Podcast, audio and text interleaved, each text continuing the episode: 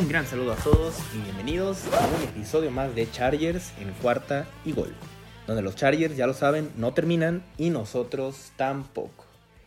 Yo soy Luis Chávez y estoy muy feliz de que me puedan acompañar en un episodio más para hablar del equipo de Los Ángeles Chargers y sobre todo porque cada día nos acercamos más a una de las fechas más importantes de todo el año en la NFL, ¿no? Y claro, hablo de el draft. El episodio de hoy estará dedicado eh, casi del todo a, este tema, pero antes vamos a, hablar sobre las noticias del equipo en esta semana, que por ahí tenemos algunas eh, cosas bastante importantes. No sin antes recordarles eh, que nos pueden buscar en las redes sociales. A mí me encuentran en arroba luischavez08 en Twitter y en, también en Twitter a la cuenta de este programa en arroba cuarta y gol. Chargers, ya lo saben ahí para estar al pendiente de todos los temas. Últimamente, estos últimos 3-4 días no hemos estado casi publicando eh, nada en Twitter, por ahí eh, algunas cuestiones personales, pero bueno, ya estaremos de lleno y sobre todo, pues preparando lo que se viene, ¿no? Que es el draft, muy, muy importante. Eh, pero antes vamos a empezar a hablar con las noticias que, que nos ha dejado esta última semana de los Chargers. Iniciaremos con la llegada de DeAndre Carter. Este jugador del que hablamos la semana pasada, eh, por ahí les dije algunos datos porque pues eh, al momento que grabé el episodio la semana pasada solamente había tenido la visita, ¿no? Y hablamos de DeAndre Carter como un jugador que pudiera suplir a Andre Roberts, sobre todo en este rol de, de especialista, ¿no? De, en regresos de patada, de despeje, de kick returns, etcétera, ¿no? Entonces de Andre Carter llega al equipo, un contrato de un año eh, a más o menos un millón de dólares, incluso puede subir hasta dos con ciertos bonos e incentivos. Pero de Andre Carter, un jugador que en 2021 se utilizó como un arma ya ofensiva por parte de, eh, de Washington, ¿no? del Washington Football Team hasta ese momento, ya los Washington Commanders. Pero eh, de Andre Carter antes no había sido utilizado así, ¿no? Y creo que la, la, la temporada pasada demostró que a ver, no es la máxima arma ofensiva, pero que puede dar algunas opciones extra, ¿no? Tuvo 24 recepciones y 296 yardas la temporada pasada. Eh, esto, además de, de, de, su participación en, el, en, los, en, los, equipos especiales, perdón, en los que en 16 patadas de despeje, de 16 regresos de patada de despeje, perdón, promedió 8.4 yardas por cada uno de ellos y en 36 eh, patadas de kickoff promedió 25.1 yardas, ¿no? Así que de Andre Carter, pues un jugador que sabe, sabe lo que se necesita para jugar, sobre todo en los equipos especiales. El equipo sigue buscando mejorar esa faceta del equipo, del, pues sí, del, plantel, ¿no? Los equipos especiales. Y, y creo que, pues, por lo menos se está demostrando que, se está buscando mejorar esa parte, ¿no? Así que de Andre Carter, ya habíamos hablado de él, solamente para confirmar su llegada al equipo de los Chargers.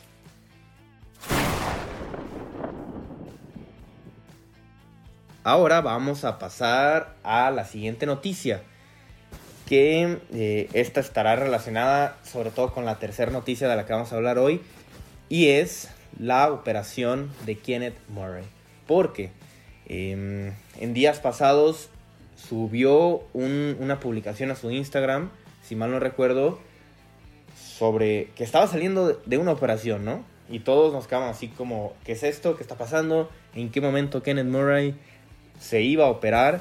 Y pues bueno, ya después él eh, cuenta en, en, el mismo Instagram, en su misma publicación, eh, la situación ¿no? que sucedió, por si algunos de ustedes no lo saben o no están bien enterados pues eh, él cuenta que eh, fue mm, en el poco antes del Monday Night Football de la semana 4 contra los Raiders, o sea, al inicio de la temporada, que se lesionó el tobillo izquierdo, ¿no? Entonces, eh, que después de eso, recordemos, estuvo fuera varias semanas y al momento de regresar empezó a sentir que, que estaba mejor, ¿no? Y, y, que con eso pudo sobrellevar lo que restó del año. También entre paréntesis, esto puede ser algo por lo que Kenneth Murray no rindió bastante bien en la, en la temporada, esperemos. Yo lo veo difícil, pero esperemos que sea una razón, ¿no? Pues mínimo un pretexto. Bueno, continuando con la historia, al, al final de la temporada, en enero, ya que los Chargers no clasifican a la postemporada, el equipo decide eh, hacerle un, una resonancia para ver qué tal está su tobillo. Le dicen que bueno, que el doctor le dice que pues seguramente con descanso y, cuidándolo se recuperaría, ¿no? Entonces el equipo decide no, no hacer algo más. Esperan 8 semanas, 10 semanas y sucede que Kenneth Murray sigue sintiendo esta molestia en su tobillo. Vuelven a hacerle la resonancia y resulta que no ha mejorado nada. Entonces, ¿qué es lo que pasa? Cirugía. Esperemos que Kenneth Murray eh, se recupere del todo, que sí lo hará.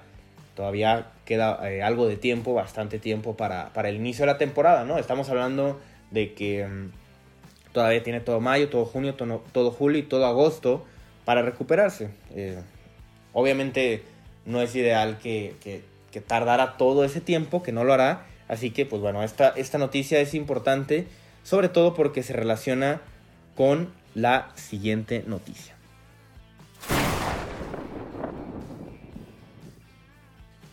Y bueno, esta siguiente noticia es la llegada de otro jugador al equipo de los Chargers, Troy Reader.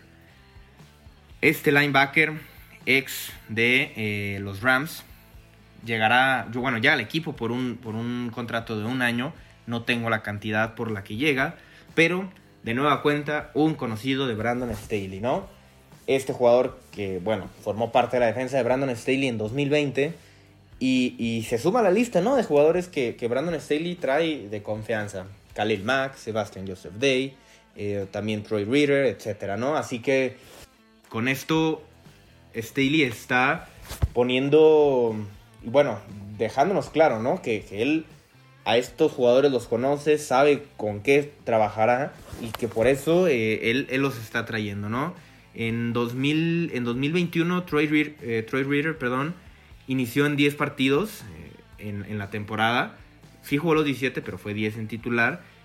Y, pues bueno, consiguió el, Super Bowl, consiguió ser campeón con los Rams eh, en esta temporada 2021, que, fue una buena temporada, tuvo 91 tacleadas, 2 intercepciones, 6 eh, tacleadas para pérdida también y también 4 eh, golpes ¿no? al coreback. Así que creo que Troy Reader es, es, una, es una buena llegada al equipo, pero es algo complicado, ¿no? Porque, a ver, hay que, hay que preguntarnos qué es lo que va a pasar con Troy Reader, ¿no?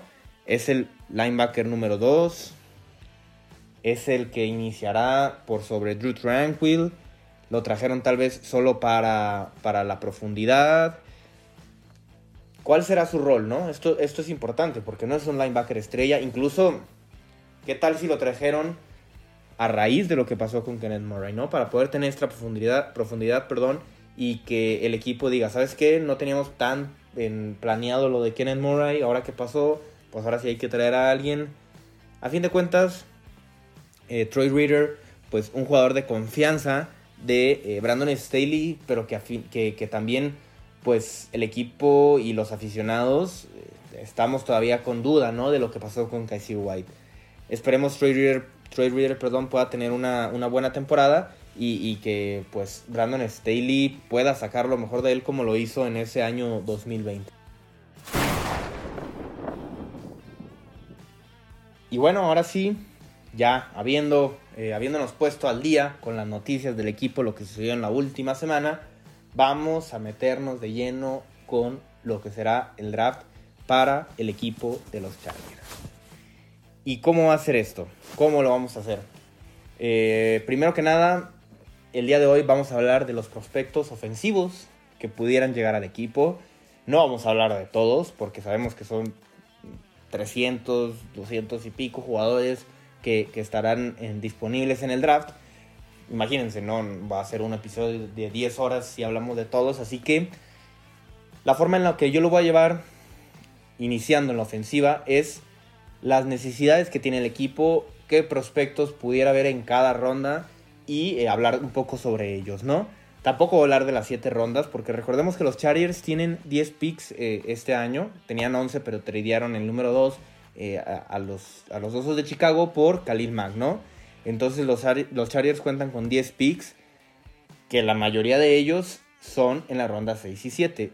Ya rondas en las que muchas veces los equipos buscan pues estos eh, volados, estas apuestas a, jugadores pues, tal vez poco conocidos, también para agregar mucha profundidad en las posiciones, ver si alguno de estos pega y, se hace un jugador de, banca, ni siquiera titular, eso es muy difícil, claro que puede pasar, ¿no? Pero es la, no es este, la regla, así que vamos a concentrarnos un poco en, la, en las rondas eh, de la ronda 1 a la 5 más o menos, ¿no?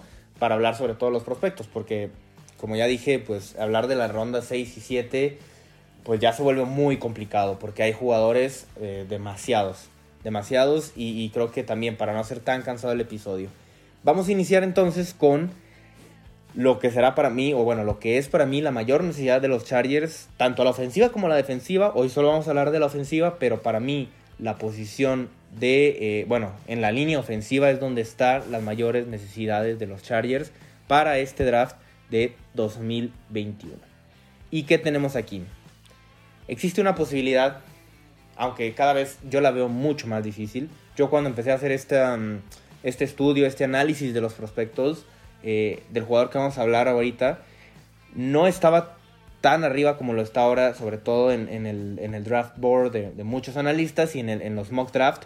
Pero estamos hablando de Charles Cross, este tackle de, la Universidad de Mississippi, que como ya dije, ahora ya parece un sueño, ¿no? Eh, creo que es muy, muy poco probable que llegue a estar ahí Charles Cross, pero que si llegara a estar, sería algo calibre lo de eh, Slater. Eh, me, refiero al momento, ¿no? Porque, a ver, Rashawn Slater demostró que es uno de los mejores tackles de toda la liga en su primer año. No creo que Charles Cross lo pueda hacer.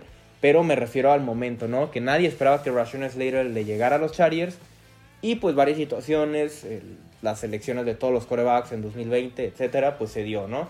Así que creo que sería algo parecido con Charles Cross. Si llega, bueno, un milagro, pero no lo creo. Charles Cross, un jugador que ya está listo para la NFL, eh, desde el primer momento ya puede jugar, un jugador con manos muy fuertes que, además sabe manejar muy bien las presiones. Esto es muy importante para, para un tackle, obviamente, poder leer las presiones y poderlas manejar. Un jugador también que es ligero de pies y que eh, cada año ha mejorado, ¿no? Desde, desde que inició su carrera en fútbol colegial, cada año ha ido mejorando y esto también es muy importante porque habla de pues el trabajo que ha tenido, ¿no? Y, que además es eh, el, mejor tackle en la clase evaluado para la protección de pase, ¿no? Así que sería una llegada increíble para el equipo de los Chargers en cuanto a, debilidades que puede tener Charles Cross, un jugador que es mm, de mediano a malo en el juego terrestre y, que además, eh, sobre todo, es malo en el juego terrestre porque se le complica muchas veces como hacer este arranque, ¿no? A veces se queda un poco más eh, en la posición del tackle al iniciar la jugada y no alcanza a arrancar en el momento. Y que además, pues bueno, tiene mucho por mejorar, ¿no? Pero eh, creo que Charles Cross sería algo perfecto para los Chargers, lo veo muy difícil. ¿Qué nos deja esto? Trevor Penning, un jugador que es mucho más probable que pueda estar en, em, en, este, en este pick, ¿no? En el pick número 17 de los Chargers. Este jugador de la Universidad de Northern Iowa. Y que tal vez pudiera incluso ser un reach, ¿no? En algunos mocks hemos visto, bueno, yo he visto que se puede ir en los picks veintitantos. En otros he visto incluso que en los picks 15, eh, 14. Así que Trevor Penning pudiera ser una apuesta eh, que tal vez no salga, que tal vez salga bien, pero es un tackle sumamente gigante, es un tackle enorme, muy físico, que juega con mucha violencia, que parece que este, estuviera jugando enojado y que en juego terrestre es eh, un, animal, ¿no? A diferencia de lo que es Charles Cross. En juego terrestre este es increíble, sobre todo por el tamaño que tiene, ¿no? Eh, en 2021 tuvo su mejor temporada y eh, además un jugador que tiene muchísimo poder, como ya comentábamos, y la flexibilidad que tiene para ser tan grande es también muy buena, ¿no? Esos eh, lugares que puede alcanzar mm, y que no se le impide su, tamaño. Así que Trevor Penning pudiera ser una buena opción. Mm, a cambio, eh, perdón, a diferencia de Charles Cross, mm, este jugador no es tan bueno en protección de pase, ¿no? su, su fortaleza es el juego terrestre, no la protección de pase. Él jugó como tackle izquierdo toda la universidad, igual que Charles Cross, pero que se pudiera mover eh, fácilmente a, tackle derecho. Así que Trevor Penning es la otra opción que, eh, que hay, ¿no? Para, para los Chargers en esta primera ronda de tackle. Y que ahora nos vamos a pasar a lo que sigue, ¿no? Eh, Zion Johnson, este guardia que pudiera llegar a los Chargers también, la línea ofensiva, la línea ofensiva interior como guardia, un jugador eh, de la Universidad de Boston College que también ya está listo para jugar, es el mejor guardia de todo el draft y él sí pudiera llegar a este pick 17 eh, fácilmente. Un jugador que está listo para jugar en la NFL, eh, que solamente permitió un sack y dos golpes al coreback en todo el año 2021. Eso nos habla muy bien de él. Que además logra absorber el contacto bastante bien, ¿no? No, no es un jugador que sale rebotado o algo así. Logra absorber el impacto de, de la línea defensiva del jugador que lo esté atacando a él muy, muy bien. Que tiene muy buenos movimientos y que además demostró ser consistente. Y como ya lo dije, eh, sería una apuesta segura, ¿no? El equipo que lo, que lo seleccione puede confiar en que va a, a ver, no va a brillar, no, no, vamos a decir que va a ser el mejor guardia de toda la liga, pero que sin duda va a cumplir y va a cumplir bastante bien desde el día que lo coloques como guardia. Una de sus debilidades es un jugador que no es tan rápido y que además ya eh, fue hasta su quinto año, o sea, este año que acaba de pasar fue su quinto año en la universidad y fue hasta ese año que eh, comenzó a demostrar lo valioso que sería. Los cuatro años anteriores pasó muy desapercibido y eso puede ser una red flag, ¿no? Como se dice hoy en día. Así que, pues bueno, Zion Johnson ha demostrado que puede ser bueno, pero habrá que ver. A mí no me gusta en lo particular. Sé que es un buen jugador, pero no me emocionaría del todo. Creo que pudiera llegar y, tal vez mm, ir al, al lado izquierdo como guardia Matt Filer moverlo, como ya lo habíamos comentado, al lado, como tackle derecho, que tiene esa, esa experiencia, pero de igual forma lo veo bastante difícil. Estos son los jugadores que pudiéramos encontrar en la primera ronda, hablando de la línea ofensiva. ya como ya dije, en la segunda ronda no tenemos pick, los Chargers no tienen pick. Y en la ronda 3, el pick 79. Y aquí, ¿a quién pudiéramos encontrar? Hay algunas opciones, eh, no me voy a meter de lleno en todas porque imagínense, este, este episodio se haría muy muy largo. Hay un jugador que, en específico un tackle que me gusta, que también veo difícil que pueda llegar a la tercera ronda, pero que si llega sería un gran, gran valor. Y hablo de Daniel Failili, de la Universidad de Minnesota. Es muy grande también, un tackle muy, muy, muy grande. No tan grande como, eh, como Trevor Penning, pero que, eh, pues bueno, igual, de igual forma sigue siendo un jugador impactante al momento de verlo, ¿no? Eh, es casi imposible moverlo hacia atrás. Esto te habla del, el gran físico que él tiene y que cada año también ha mejorado, ¿no? Como ya lo habíamos comentado, esto es muy importante para los prospectos porque cada año mejorar habla de que vas, va aprendiendo y que es, es un aprendizaje gradual, ¿no? Que, que claro que le gusta esto ver a un coach. Eh, tiene muy buenas subidas al segundo nivel y que, eh, como ya dije, es un jugador inamovible en la línea, ¿no? Ahora, ¿qué sería una desventaja de este jugador? En momentos no se nota, o sea, si, pudiera ser más explosivo o con una actitud un poco más violenta, si lo llamamos de esta forma, sería mucho mejor. Pero es un jugador que en momentos se ve un poco pasivo. Que para su tamaño tú dirías así como que, ah, bueno, pues por la actitud que tiene, tal vez no asusta tanto. Y otra cosa, al ser un jugador tan grande y que es imposible que lo muevan para atrás, esto también es una desventaja para él, porque él moverse para atrás en jugadas de pase, en dropbacks, eh, que, vayan muy atrás y que tengan que, recorrer pasos para atrás, se le complica un poco más, ¿no? Así que esto pues pudiera ser una, desventaja para él, un, jugador que no sería de tal vez de efecto inmediato, que es algo que a los Chargers les afectaría un poco. Hay otros jugadores como eh, Darren Kinnard de Kentucky, eh, uno de los mejores tackles en juego terrestre también de la clase, muy fuerte, pero que él tal vez pudiera llegar más como guardia. Eh, ¿Qué otras opciones tenemos? Tenemos a Nicolas Petit Freire de Ohio State, con muy buena movilidad, experiencia en ambos lados de la línea, esto es muy bueno, tiene un, muy buen físico y puede ser muy versátil, ¿no? Puede jugar como tackle o como guardia.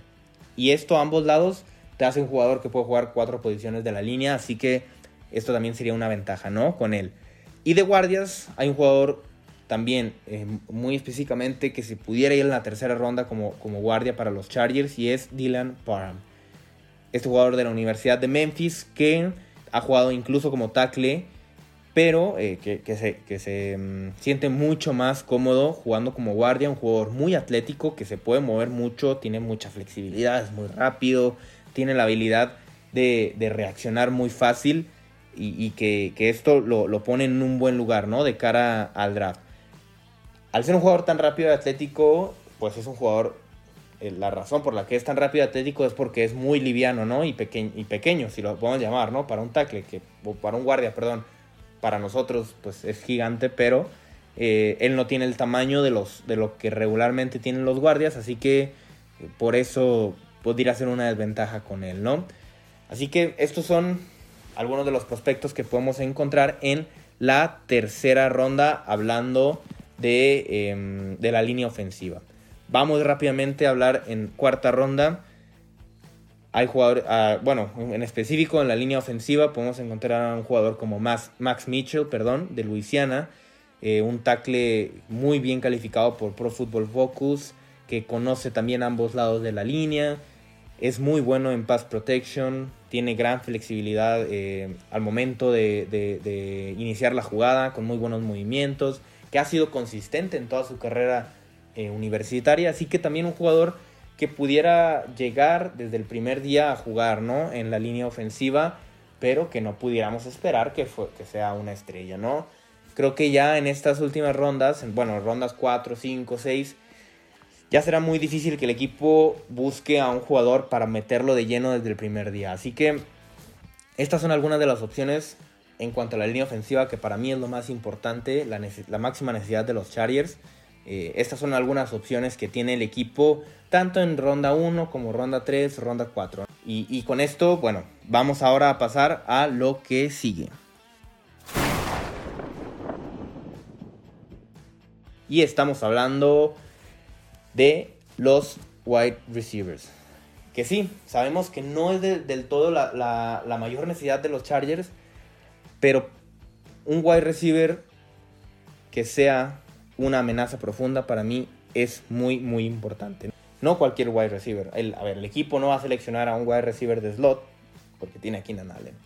Eh, tampoco va a seleccionar a un wide receiver con las características de Mike Williams porque sería un desperdicio. Eh, pero sí creo que un wide receiver como amenaza profunda es muy importante porque puede explotar el brazo de Justin Herbert y es algo que necesita el equipo es algo que, se necesita para poder eh, tener pues este nuevo, este, nuevo manejo de la ofensiva, ¿no? Porque muchas veces se puede ver muy bidimensional las armas eh, aéreas de los Chargers con Keenan Allen y Mike Williams, pero ya tener un arma eh, que, tan, que pueda ser tan explosiva profunda como uno de los wide receivers de los que vamos a hablar, pues le da un nuevo nivel, ¿no? A, a esta ofensiva de los Chargers.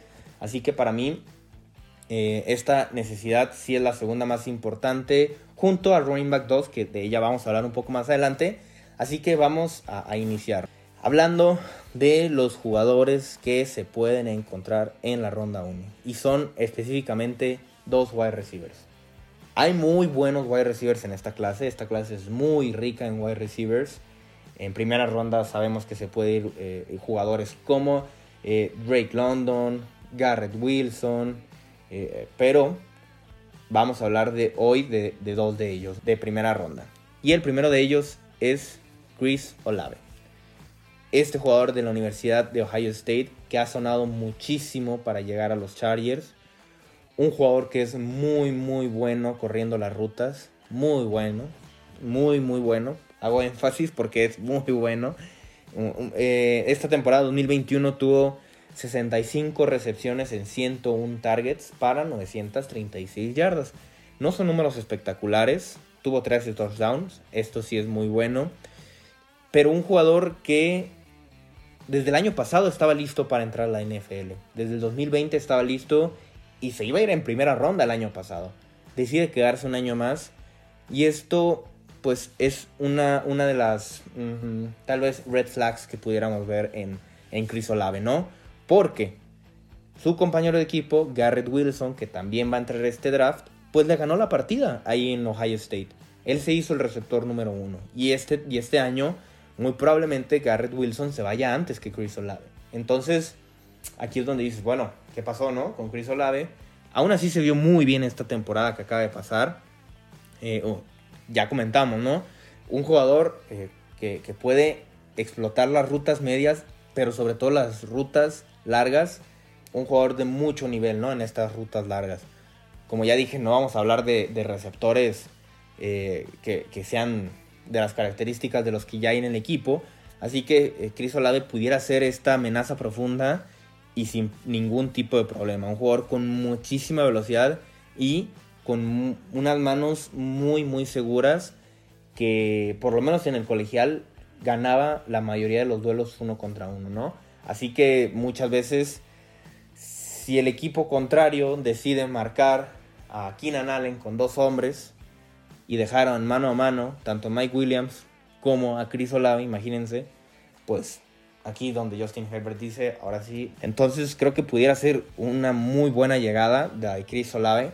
Algo también, una desventaja de él, es que no es un jugador tan elusivo, ¿no? Al momento de tener la pelota, es, es difícil que lo veas romper alguna tacleada. Él em, no tiene muchas yardas después de la recepción. Fue de los peores incluso. Así que eh, Chris Olave, pues esta sería su mayor, em, si lo podemos llamar desventaja, su mayor complicación, ¿no? Al momento de, jugar. Pero que sería muy bueno que llegara a los Chargers. Está sonando muchísimo que pueda llegar. Eh, entonces creo que hay que tomar en serio estos rumores. Y Chris Olave pudiera ser un jugador que pongas a jugar desde el día 1 y te ayude a desbloquear ese último nivel de la eh, ofensiva de los Chargers. Pero tenemos otra opción. Y otra opción que también ha sonado muchísimo y que a mí me gusta más y que voy a declarar culpable de que a mí me gustaría que este fuera el pick de los Chargers en, el, eh, en la posición número 17. Y estamos hablando de un receptor de Alabama, Jameson Williams. Y sí, este jugador que se rompió el ACL en el, juego de campeonato contra Georgia. Pero un jugador increíble. Jameson Williams sería, para mí, sería un... La verdad es que es, difícil, ¿no? Ponerlo en palabras porque para mí sería un sueño ver a, Jameson Williams sano, ¿no? Sobre todo, que esto es por lo que mm, hay mucha duda en seleccionarlo. Si Jameson Williams mm, estuviera sano, no hubiera tenido esa lesión, estaríamos hablando de que sería top 10, sin ningún tipo de problema. Sin ningún tipo de problema sería el receptor número uno de la clase, pero pues esta lesión es, bastante seria, ¿no? No es como que, ah, el hombro, ah, no sé, algo así X, el, tobillo, etc. No, es una lesión que, toma mucho tiempo de reparar, pero pues que cada vez se ha demostrado en la liga, ¿no? Que los jugadores pueden regresar de este tipo de lesiones y regresar a un buen nivel. Así que Jameson Williams para mí sería un valor increíble tomarlo en este pick 17. ¿Y por qué? Vamos a hablar un poco más a detalle de lo que es Jameson Williams. Jameson Williams para mí sería un pick que pudiera llegar a impactar a la ofensiva de los Chargers de una forma que, la verdad, sería increíble. En, medida un poco lo que pasó con los Bengals, a ver, no, no voy a comparar a llamar Chase con Jameson Williams, pero sería algo parecido, ¿no? Mucha gente con el debate que hubo de Penny Sewell o, o llamar Chase. Aquí imagínense que tengas tú la opción entre Trevor Penning y Jameson Williams, pues que, que estaré difícil, ¿no? Porque Jameson Williams puede ser un jugador que te puede impactar y, que puede ser tu, receptor por los próximos 6, 8 años, imagínense ustedes. Así que a mí me gustaría mucho. después de que lo transfirieron de Ohio eh, a Alabama, porque estuvo dos años sin jugar, esto también hay que hablarlo, Jameson Williams pudiera ser un, eh, un, jugador que, solamente tuvo un año explosivo, que fue este 2021, porque en 2020 y 2019 no tuvo las mejores eh, temporadas. Pero la temporada de 2021 para mí es... Me metí lleno a ver los números y madre mía lo que, lo que encontré, ¿no? Que yo creo que muchos de ustedes ya lo saben también. Pero Jameson Williams promedió 20 yardas por recepción en 2021. Imagínense ustedes 20 yardas por recepción. En 78 recepciones logró 1561 yardas. Esto es, para volarte la cabeza, es un dato simplemente increíble. habrá que, buscar en la historia si es la temporada con el mayor número de, yardas promedio por, por, recepción, pero increíble. 15 touchdowns, un jugador que tiene muchísima velocidad, mucha, mucha, muchísima velocidad, bastante. No se imaginan, el jugador de los más rápidos de todos. Explotaría la, eh, el arma que, que es el brazo de Justin Herbert, ¿no? Imagínenselo ustedes, sería muy, muy, muy eh, grato de ver, ¿no? Esto. Y, la separación que consigue con las rutas que corre, con la velocidad, atacando los espacios consigue esta ventaja. Simplemente increíble lo que puede ser Jameson Williams. Además, las yardas después de la recepción. No solamente estamos hablando de que sería un arma eh, de nivel de, profundidad como tal vez Jalen Gaito, ¿no? De repente, si tú lo encuentras en un pase de, de 15, de, bueno, no de 15, de, de 5 yardas, perdón, las yardas después de la recepción sería increíble. Es simplemente increíble este jugador. Lo digo, si no tuviera la lesión sería top 10, top 8 sin lugar a duda creo que aún así los Chargers tienen que, pues, eh, tomar en cuenta todo lo que puede pasar, ¿no? Con, este tipo de jugadores, pero que a mí me encantaría poderlo ver en el equipo. Estos son los jugadores, eh, los receptores que podemos encontrar en primera ronda, ¿no? Ya me extendí mucho hablando de, ellos. Creo que es importante porque sí son opciones bastante serias para el equipo.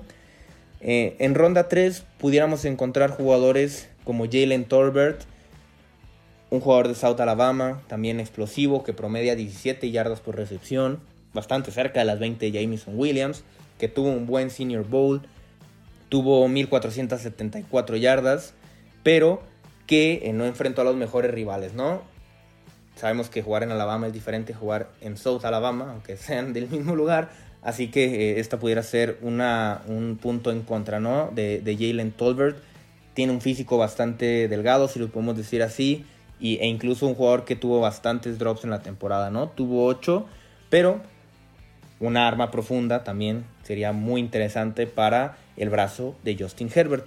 Eh, en la ronda 4 pudiéramos encontrar a jugadores eh, como, eh, perdón, como Romeo Dobbs, también de, de, Nevada, un arma profunda. Estamos hablando de puras armas profundas porque es lo que buscan los Chargers en un receptor, ¿no?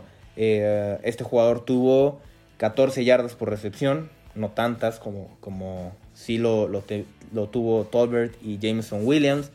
Eh, un jugador que sabe liberarse bastante bien de los corners y que eh, incluso además de ser eh, esta deep threat, este, esta amenaza en el juego profundo, puede jugar también en niveles medios y bajos, ¿no? Así que bastante, bastante considerable, ¿no? Para el equipo. Y ya en ronda 5 pues eh, hay, hay diferentes jugadores en ronda 6, ronda 7 que pudieran llegar al equipo, pero bueno, no vamos a extendernos tanto, ya lo dijimos, no vamos a hacer un episodio aquí de dos horas, porque pues qué cansado para ustedes, ¿no? Y eh, bueno, estos son algunos de los, de los wide receivers, no iba a hablar de todos, ya se los comenté, pero estos fueron los que a mí más me llamaron la atención, sobre todo para la necesidad de los Chargers de ser armas profundas. Lo repito, este receptor que pueda encontrar ese, esa profundidad y puede explotar el brazo de Justin Herbert como pocas veces lo hemos visto en la liga. Imagínense ustedes alguno de estos receptores haciendo una jugada por partido acá estilo la de contra, contra los Giants, que esa recepción a Jalen Guyton de sesenta y tantas yardas, increíble, ¿no?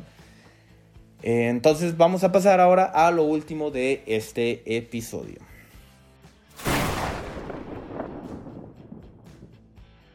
¿Y qué tenemos por aquí?